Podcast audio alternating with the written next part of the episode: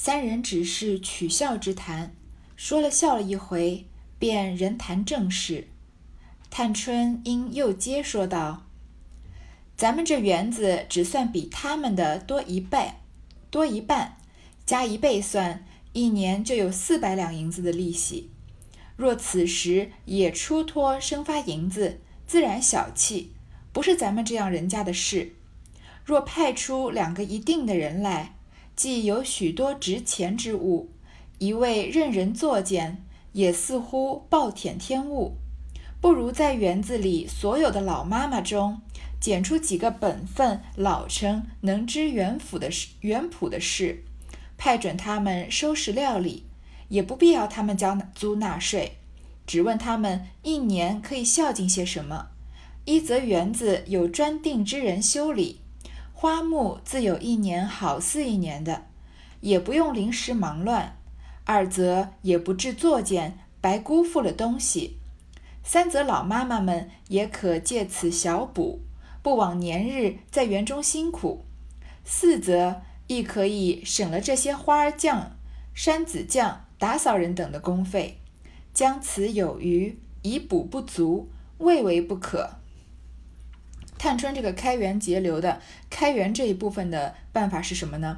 他就说啊，就把我们这个大观园比赖大的。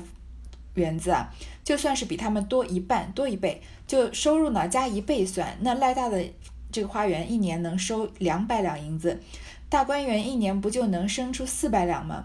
但是大赖大是什么人家？是贾家的仆人家，所以有人就是需要收钱这样子。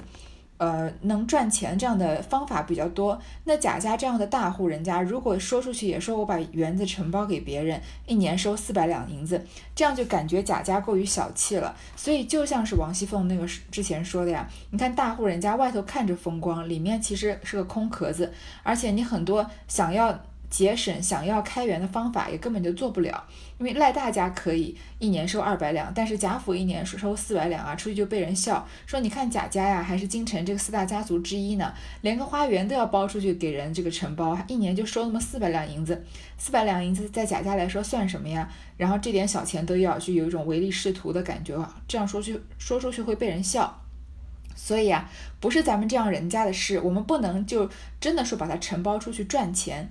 那，呃，如果派出两个一定的人来啊，就有很多值钱之物，那让人作践啊，也似乎暴殄天物。如果就是专只是派人来照顾的话，但是这么多值钱的东西，我们就放在那边不用，或者是任人作践。今天这些花你摘一朵，我摘一朵，也算是暴殄天物了。暴殄天物就是非常的浪费嘛。不如啊，想了一个什么办法呢？探春在园子里的那些老妈妈里面呀。选几个本分老成，他首先要找几个守规矩的，而且能知园圃的事，对于这个呃花园的照料啊有一定经验的人，就派他们来收拾料理这个大观园，也不需要他们交租纳税。那赖大家一收四百两，我们可以收到呃收二百两，我们可以收到四百两的，但这个钱不用收，就问问他们啊，一年可以孝敬些什么？不以钱的形式来收，就是看看他们能孝敬些什么东西。这样有几个好处呢？四个好处。第一个呀，大观园的园子啊，有专门的人修理了，那花木啊，一定是一年好似一年的。之前没有办这个承包制之前，那大观园呢，就是哪个就是下人需要就是需要弄的时候去弄一下，对吗？但是现在有人承包了，就有专人打理，所以这个花草树木一定是一年都长得比一年好的，因为相当于是有一种私有制了嘛。也不用临时忙乱，真的要有客人来啊，也不会，也不至于突然之间要重新整修一番。第二个好处呢，不至于作茧白辜负了东西，这个比较好理解。那有人呃去照顾他，然后有人以他盈利嘛，这些东西就不至于像他前面说的那样，不至于被暴殄天物了。第三呢，这些老妈妈们啊，可以借此小补，不枉年日在园中辛苦。这些老妈们，她们可以赚点外快嘛。就是他们平常在大观园里面本来就是要，嗯，就是照料这个园子，但是现在有了变成这个部分的私有制了以后呢，那他们不就可以通过这些东西赚一些钱了吗？第四啊，省了这些花匠、山子匠、打扫工、打扫人等的工费，因为你包给老妈妈们做了，他们一定会尽心尽力的把它照料好的，就不用另外再花钱请这个匠人来收收拾这个大观园了。所以这样的好处啊，将此有余以补不足。未为不可。探春这个方法其实是非常新的这个管理方法，那也是在那个时封建社会那个年代啊，嗯，可以说是因为是清朝嘛，私有制才出露了一些端倪，然后探春在管理上面就非常精明的把，嗯，这个通过把大包大观园承包给这些老妈妈的这个方法，表现了她在这个管理方面的这个才能。这个方法呢有四个非常好的好处，探春已经一个一个的说过了。但是有没有可能有什么坏处呢？其实探春这样子，嗯，进行的这个大观园承包制，啊到后面啊就出现了一些坏处，就体现了也也就是为大观园就是贾家的这个败落啊，起了一个穿针引线或者是导火索的作用。因为以前一朵花就是一朵花，一棵草就是一棵草，它美，那主人或者丫鬟什么的停下来就看一看。像金英这个黄金英他们这样人很会手很巧的，可能就会摘两朵来编一编东西。它是一个纯粹在那里观赏的东西。但是这些花草要承包给这些老妈妈之后呢，它的一花一木就像探春前面说的那样，一根枯叶子都有了它的价值。这些东西在这些老妈妈眼里就是商品了。那既然他们是有价值的商品呢，那别人如果再想来随便的采摘，嗯，这边掐一朵啊，那边就揪一个果子吃啊，是不是就要就等于侵犯了这些人的私有财产了？所以很多的这个日后的矛盾啊，都是在这些小事上面体现出来的。当然，探春这里我们不能说，嗯，因为后面发生这些事情，所以说探春的这个管理方法不对啊。探春在这个时候能提出这样的方法，本来就是一个非常先进的，呃，一个体现。宝钗正在地下看壁上的字画，听如此说一则，等他说完，便笑道：“善哉，三年之内无饥馑矣。”李纨笑道：“好主意，这果一行，太太，这果一行，太太必喜欢。省钱事小，第一有人打扫，专司其职，又许他们去卖钱。”使之以权，动之以利，再无不尽职的了。平儿道：“这件事须得姑娘说出来。我们奶奶虽有此心，也未必好出口。此刻姑娘们在园里住着，不能多弄些玩意儿去陪衬，反叫人去监管修理，图省钱。这话断不好出口。”宝钗呢，正在地上看墙壁上面的字画。听到探春这么说啊，就笑了，说啊，善哉善哉，是这样佛家的用语嘛。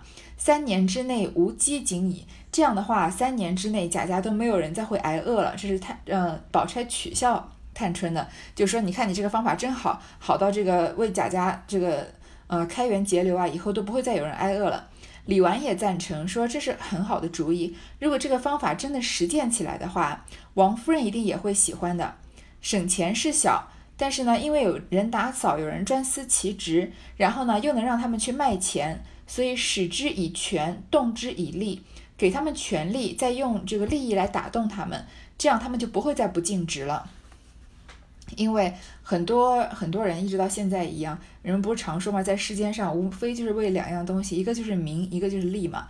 那名其实就是权力，利就是金钱。所以探春的这个承包制啊，给这些人管理的权利，又给了他们赚外快的这个机会，所以他们肯定会尽职尽责的了。平儿这里呢，又需要出来帮王熙凤说话。哎，为什么探春想到这么好的方法，王熙凤难道没想到吗？那平儿这次找的是什么借口呢？之前是说凤姐一直想做的，但是因为忙，所以就没做成。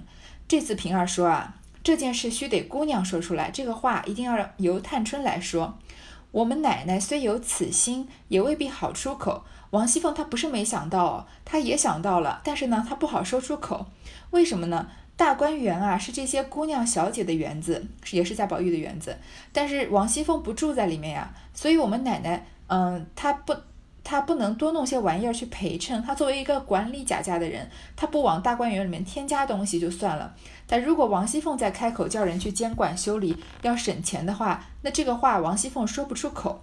你看平儿多么聪慧灵巧的一个人，她跟王熙凤之前，嗯，吃饭的时候对过话以后啊，他不仅维护了王熙凤的名声，而且也照着王熙凤讲的那样，探春说什么他都附和。但是他同时也说出啊，王熙凤不是不想做的，而是有这个由他的身份来啊不好做。你看前面是说啊他没空做，这个是他不好做。总之就是没有一件是他没想到的。宝钗忙走过来，摸着他的脸笑道：“你张开嘴，我瞧瞧你的牙齿舌头是什么做的。从早起来到这会子。”你说这些话一套一个样子，也不奉承三姑娘，也没见你说奶奶才短想不到，也并没有三姑娘说一句你就说一句是，横竖三姑娘一套话出，你就有一套话进去，总是三姑娘想得到的，你奶奶也想到了，只是必有个不可办的缘故。这会子又是因姑娘住的园子不好，因省钱令人去监管，你们想想这话。若果真交与人弄钱去的，那人自然是一枝花也不许掐，一个果子也不许动了。姑娘们份中自然不敢，天天与小姑娘们就吵不清。他这远愁近虑，不亢不卑，他奶奶便不是和咱们好。听他这一番话，也必要自愧的变好了，不和也变和了。探春笑道：“我早起一肚子气，一肚子气，听他来了。”忽然想起他主子来，素日当家使出来的好撒野的人，我见了他便生了气。谁知他来了，避猫鼠儿似的站了半日，怪可怜的。接着又说了那么些话，不说他主子待我好，倒说不枉姑娘素日不枉姑娘待我们奶奶素日的情谊了。这一句不但没了气，我倒愧了，又伤起心来。我细想。我一个女孩家，自己还闹得没人疼没人顾的，我哪里还有好处去待人？口内说到这里，不免又流下泪来。平儿帮王熙凤说了这番话，宝钗她一下就看破了平儿的用意，她就走过来啊，摸着平儿的脸。说你把嘴张开来，我看看你的牙齿和舌头是什么做的。就是说你怎么这么口齿伶俐啊？从早起来到这会子，因为平儿来不是撞枪口上了吗？探春才因为赵姨娘的事情发了一通脾气，对吧？所以从早起来，然后吃过午饭了，然后又回来再聊，再说到这个管理大观园的事情，过了大半天了。你说的这些话一套一个样子。你呢也不奉承三姑娘，也不是也不是说巴巴的去巴结她，也没说你们奶奶啊才短想不到，也从来没有说过哦，呃，探春你怎么想到的？我们奶奶怎么没想到？管家管这么多年，对吗？然后呢，也并没有三姑娘说一句你就说一句是，也没有盲目的附和探春。横竖呢，三姑娘一套话出，你就有一套话进去，她有什么话，你就有什么话来对应她。总是她想到的呢，你们奶奶也想到了。但是虽然想到了，但没做，肯定是有个不能办的缘故。这次啊，三姑娘说了这个大观园的承包制以后，你们又说，你又说啊，是因为是姑娘住的园子不好，因为省钱让别人去管。你想想这个话，如果啊真的是教与人弄钱去的。那人自然是一枝花也不许掐，一个果子也不许动了。这就是我前面说的。如果说王熙凤真的把它，嗯，承包制承包出去的话，不管王熙凤之前有没有想到，她也是不会做的。因为那些人肯定是不让这些姑娘小姐们掐花摘果子啊什么的，就肯定没那么自由了。天天就跟小姑娘们就吵不清了。但是平儿这番话说的呀，远愁近虑，不不亢不卑，就是呃没有很卑微，没有附和，但是也没有非常的强烈的反对，远愁近虑吧，就是所有呃远近就是要想到的事情，他全部都想到了。即使他奶奶啊不是和咱们好，听他的这一番话，也必要自愧的变好了。即使王熙凤本来跟我们不是那么好的，但是因为平儿这么帮他说话，可能也会因为平儿跟我们变好了。不和啊，也变和了。探春呢，就同意薛宝钗说的话，她就笑着说啊：“我早起是一肚子气，因为前面先有呃吴心登家的来欺负她，然后又有赵姨娘为了二十两银子的事情跟她吵架，所以她一肚子气啊。听她来了，就想起她主子来。”素日当家使出来的好撒野的人，因为这些人欺负探春，肯定是有王熙凤的原因嘛。他们服王熙凤的管，不服探春的管，所以平儿作为王熙凤的丫头，在探春在气头上的时候撞进来，那那探春见了平儿，不是也很生气嘛？因为就是生她主子的气嘛。平儿等于是代人受过了，探春不是还指使了平儿出去拿东西嘛，还是去传话嘛？结果平儿来了呀，你看他非常，他情商非常高，他避猫鼠儿似的站了半日，他不像平常那样跟他们这些人称兄道弟的，就是什么呃蟹黄也往身上抹，然后说话也会比较啊开玩笑的比较多。在探春真的生气的时候，平儿非常知道自己的位置，就像避猫鼠儿似的，像老鼠见到猫一样，在旁边站了半天，一句话也不说，怪可怜的。然后呢，又说了那么些话。他之前呃，在探春说要这个省学堂里的八两银子的时候，他也说了，他不说王熙凤待探春好啊，而是说啊，不枉姑娘待我们奶奶素日的情谊了，说不枉探春你平常待王熙凤好了。其实探春待王熙凤有什么好的？她又没有什么权利，管家的是王熙凤，要说到好也是王熙凤对她好，对吗？所以探春说啊，听到这一句啊，我不但没有气，我倒愧了，我羞愧了，然后我又伤起心来。我仔细想想啊，我这个女孩，我自己还没人疼没人顾的。探春本来就一直就觉得恨自己不是男儿，不能跟男孩在一个同等的平台上面竞争，而且她又是姨娘养的嘛，所以也没有人疼，没有人照顾，哪里还有什么好处去待人啊？我哪有对你们奶奶什么情谊啊？说到这里啊，又不免流下泪来。所以平儿这样的人啊，在封建社会是一个嗯。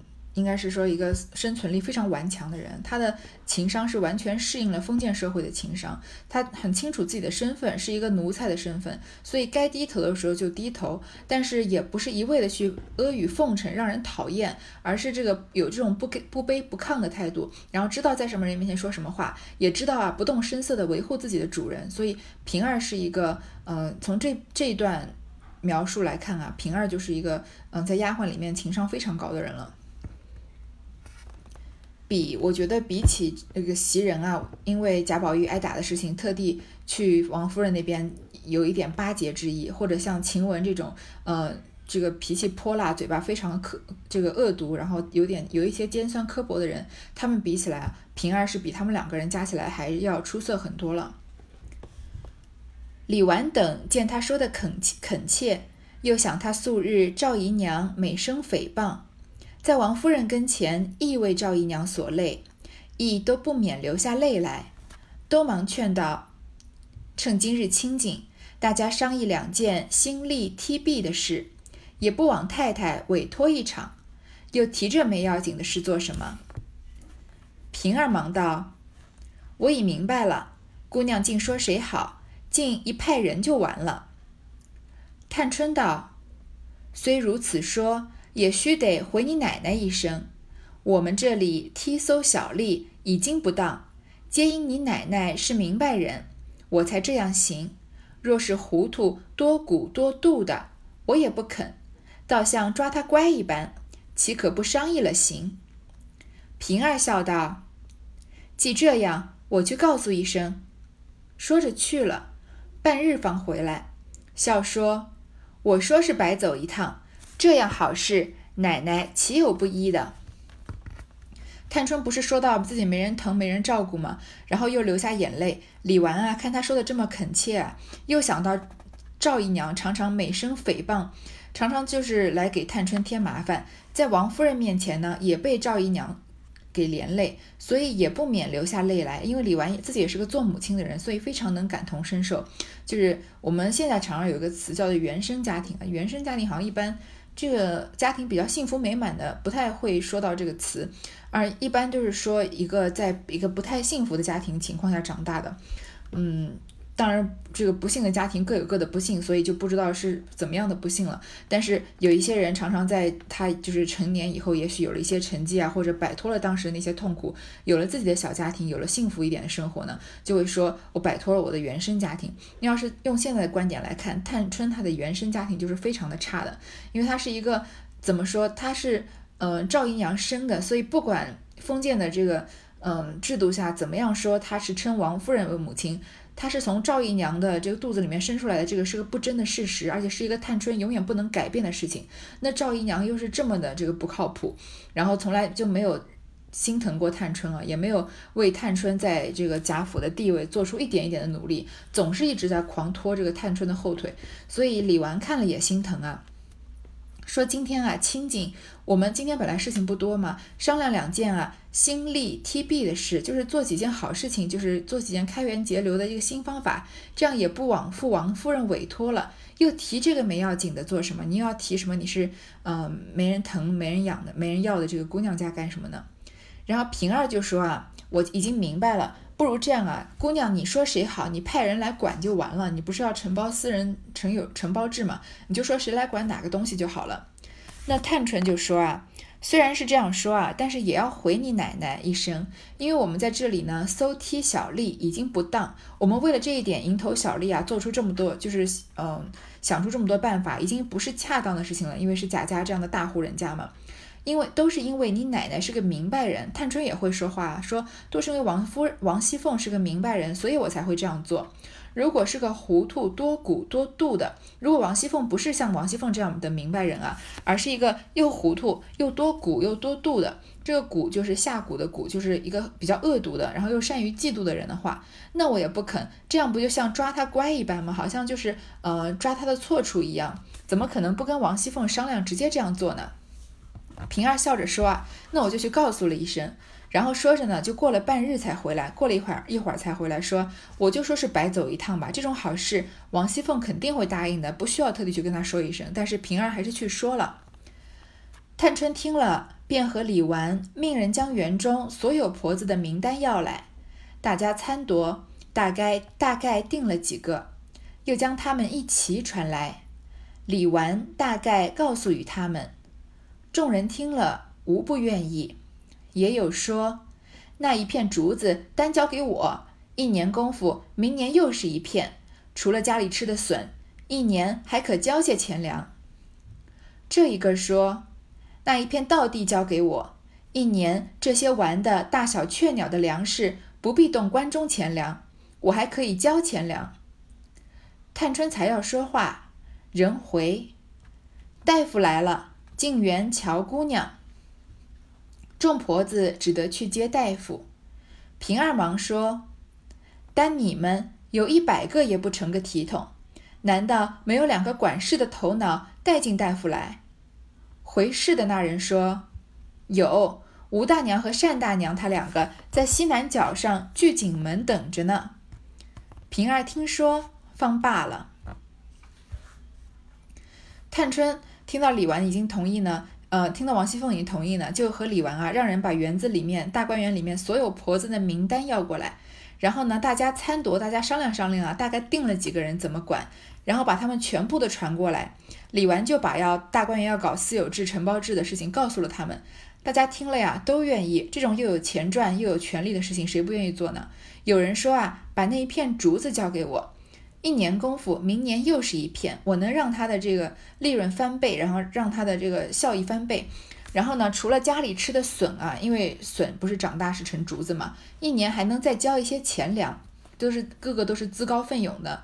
另一个说啊，那个。稻地交给我，稻地是种米的吗？因为有这个稻子啊，这些玩的大小雀鸟的粮食，因为贾家不是有很多宠物嘛，还有仙鹤啊这些的，这些雀鸟都是要吃粮食的，那他们吃五谷杂粮，这些稻米啊就不用动关中钱粮，他们凡是说到关中啊，其实就是说贾家。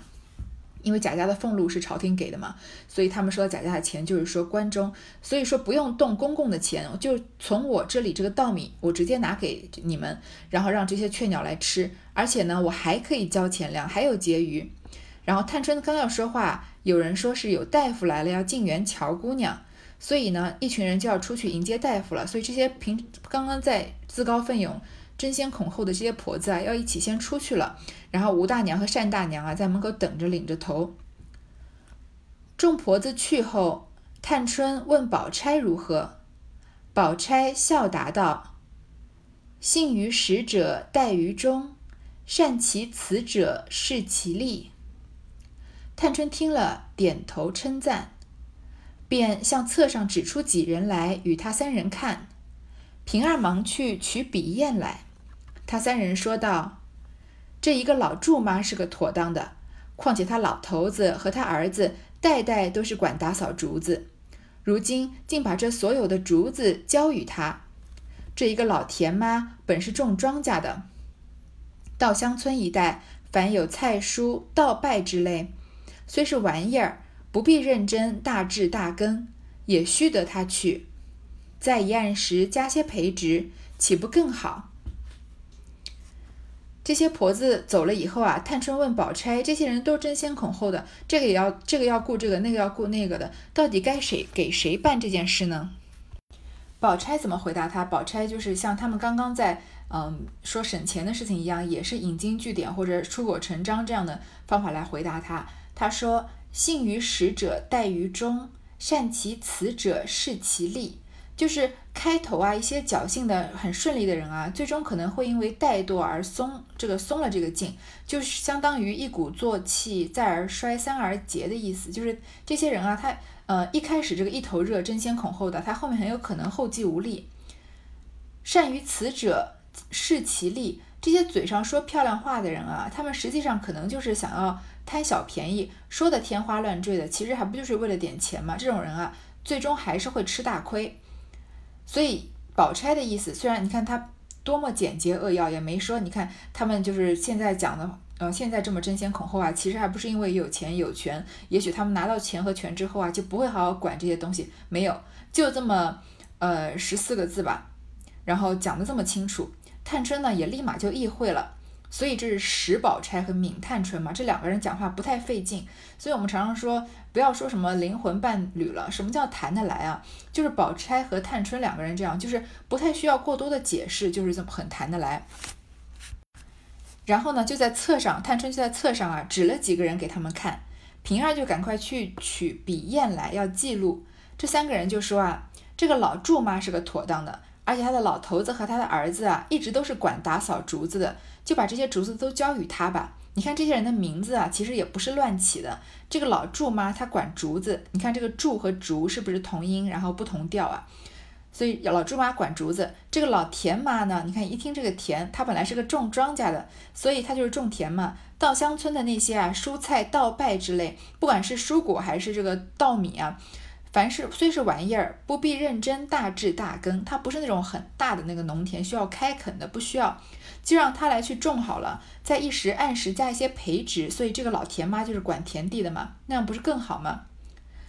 探春又笑道：“可惜恒芜苑和怡红院这两处大地方，竟没有出利息之物。”李纨忙笑道：“恒芜苑更厉害。”如今香料铺并大寺大庙卖的各处香料香草，都不是这些东西，算起来比别的利息更大。怡红院别说别的，单只说春夏天一季玫瑰花，共下多少花？还有一袋篱笆上蔷薇、月季、宝相、金银藤，单这没要紧的草草花干了，卖到茶叶铺、药铺去，也值几个钱。探春笑道。原来如此，只是弄香草的没有在行的人。平儿忙笑道：“跟宝姑娘的婴儿他妈就是会弄这个的。上回他还采了些晒干了，变成花编成花篮葫芦给我玩的。姑娘倒忘了不成？”宝钗笑道：“我才赞你，你倒来捉弄我了。”三人都诧异，都问这是为何。前面说的竹子和稻田，竹子是谁家的呀？不就是林黛玉的这个潇湘馆吗？因为萧林黛玉住进之前，潇湘馆里面不就是很多竹子吗？然后稻田呢是呃李纨住的这个嗯稻香村的嘛，所以还有其他的。然后探春就说啊，那宝钗住的恒芜苑和贾宝玉住的怡红院这两个地方好像没有什么可以管的。李纨就忙笑着说啊。恒芜苑更厉害，因为恒芜苑在当时最开始的时候，贾宝玉跟着贾政一日游的时候，我们就知道恒芜苑里面有很多的香草，这些香草呢都是香料的原料。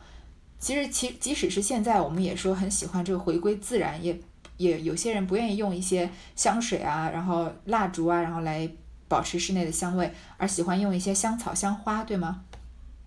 就说啊，这些到处的香草香料不都是这些东西吗？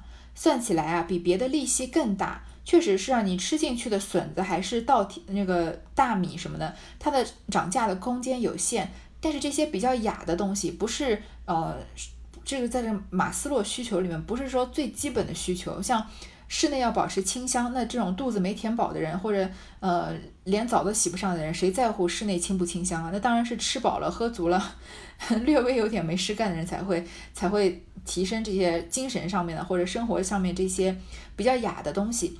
所以这些东西其实它的利息更大，它的价格可以抬到很高的。你就像嗯，比如说在美国，很多人家家户户啊喜欢点蜡烛来嗯保持家里面的清香。那蜡烛呢，你去普通的超市啊，一两块钱一一盒的也有，嗯，他们用用这个一个小罐子装的也有。那你去比较高级的商场啊，他们那种嗯七八十美金就划到人民币要六七百块钱一罐的这个蜡烛，也点不了多久的那样的也有。所以这个利润是非常高的。那怡红院就不要说别的了，它春夏天的玫瑰花能有多少花？就是有怡红院有很多花，然后还有除了玫瑰啊，还有蔷薇啊、月季啊、宝相啊、金银藤这些的。宝相其实也是蔷薇的一种，那金银藤就是一种药材的原料了。这些没要紧的草花啊、花儿草啊，干了可以卖到茶叶铺或者药铺啊。我们现在还会喝这个玫瑰花茶，对吗？还有茉莉花茶，这样也是值钱的。探春说：“这样确实好，确实是好办法。但是会弄香草的呢，没有在行的人；会种田种竹子的呀，这些这个伺候的老妈妈都是一些粗人，这些活都干习惯了。但是要伺候香草、香花这些东西，需要比较精细的人来干。就像现在有些人喜欢养兰花，那是非常娇贵的东西，一养不好就要死了。所以这些老妈妈里面没有找不到人来管。平儿就推荐呢，宝姑娘的贴身丫鬟，宝钗的贴身丫鬟婴儿，她妈妈就会弄这个。”上回啊，他还采了一些晒干了的这些花草啊，编了花篮和葫芦给我玩的。姑娘是忘了不成？所以平儿推荐啊，宝钗身边的丫鬟婴儿的妈妈。宝钗这才说啊，我宝钗就笑着说啊，我才刚夸你，她不是才刚夸过平儿吗？说你倒来捉弄我了。为什么平儿推荐婴儿的妈妈是捉弄宝钗呢？我们要再联系宝钗的性格想，她是嗯。一问摇头三不知的这样的性格，对吗？他贾家的事情他是不想插手的，所以这种管大观园里面的事情，如果是到弄到他的丫鬟的贴身丫鬟的妈妈身上的话，那他就跟这个贾家的这些是非啊扯不开关系了。所以那这个薛宝钗这样这个在任何事情中都要需要这个全身而退的这样的人，怎么可能允许这个贴身丫鬟的妈妈来管这个大观园呢？宝钗道。断断使不得，我们这里多少得用的人，一个一个闲着没事办。这会子我又弄个人来，叫那乞人连我也看小了。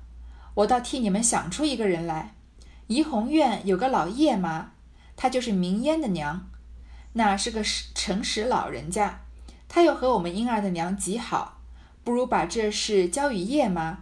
她有不知的，不必咱们说。他就找婴儿的娘去商议了，哪怕叶妈全不管，竟交与那一个，那是他们私情儿。有人说闲话，也就怨不到咱们身上了。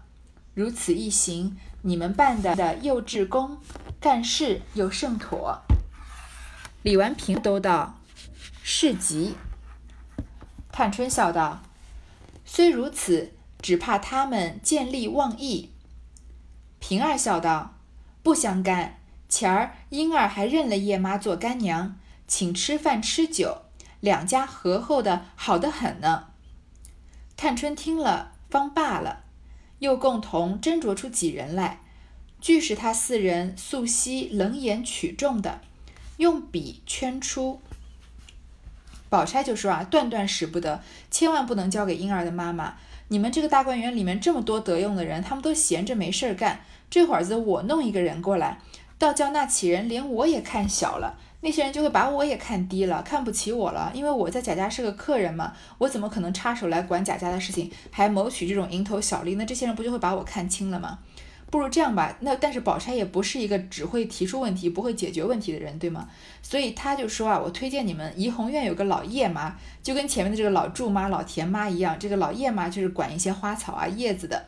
说她就是明烟的娘，他是个诚实的老人家，不知道这种诚实的老人家怎么养出明烟这种，这种这个泼泼皮、破落户，这个那个野猴子一样的人来的。